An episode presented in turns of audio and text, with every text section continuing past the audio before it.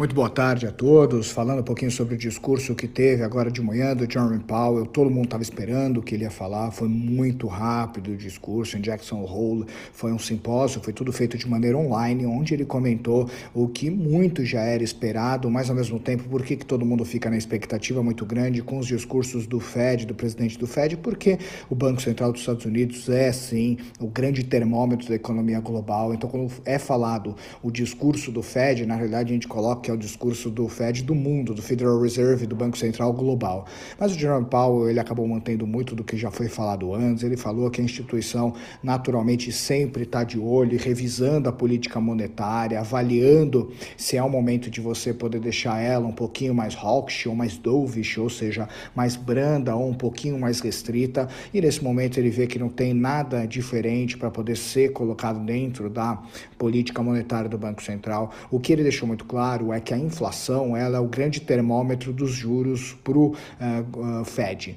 Então, naturalmente, como a inflação está muito baixa, o que é natural por esse momento, por quê? Porque as famílias elas estão justamente tendendo a segurar mais dinheiro, estão com medo de consumir, ainda as expectativas em relação à crise ainda não estão perto de ter uma solução e por isso o consumo de todos os países ainda está muito, mas muito freado frente àquilo que foi o ano passado. Então, por causa disso, é natural que a inflação seja um pouco menor, porém, é, essa contribuição para poder deixar os preços mais fracos, menores, isso é algo que está no radar do Banco Central, onde o que foi dito pelo Jerome Powell é que, por enquanto, as coisas estão ok em relação a manter uma taxa de juros bem baixa, mas que a tendência é que assim que as coisas começarem a melhorar, eles vão colocar uma taxa de juros que acabe auxiliando para que a inflação volte a subir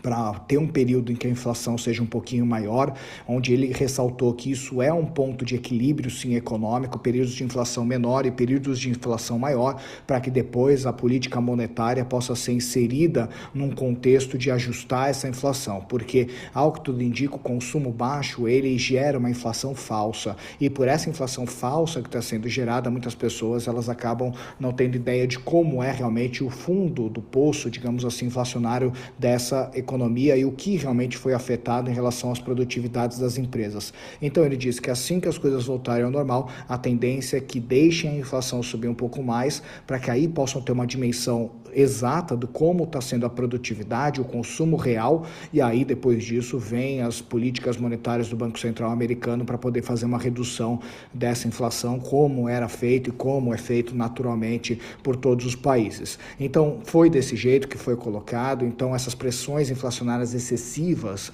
que naturalmente estão tendo tanto para baixo como para cima, se caso venha e essa perspectiva de uma inflação baixa ela não se cumpra e porventura ela começa a subir de maneira gradativa, o que ele deixou claro é que o Banco Central americano não vai hesitar em agir muito rápido e eles estão muito atentos e eles querem realmente auxiliar, como todo Banco Central deve auxiliar na retomada da economia, então eles não estão se opondo, eles não vão deixar de ajudar a política monetária não vão deixar de ajudar com pacotes, com possibilidades que ajudem a economia a retomar da melhor maneira. Então, esse foi o discurso do Banco Central americano, do presidente do Fed, hoje Jackson Hole. Então, o ponto é que nada fugiu muito do que já estava previsto, mas é sempre bom escutar o Jerome Powell, presidente do Banco Central americano, nas perspectivas e na visão dele frente tanto à economia como também aos ajustes que o Fed pode e deve fazer. Então, a gente se vê no call de fechamento hoje. Um grande abraço.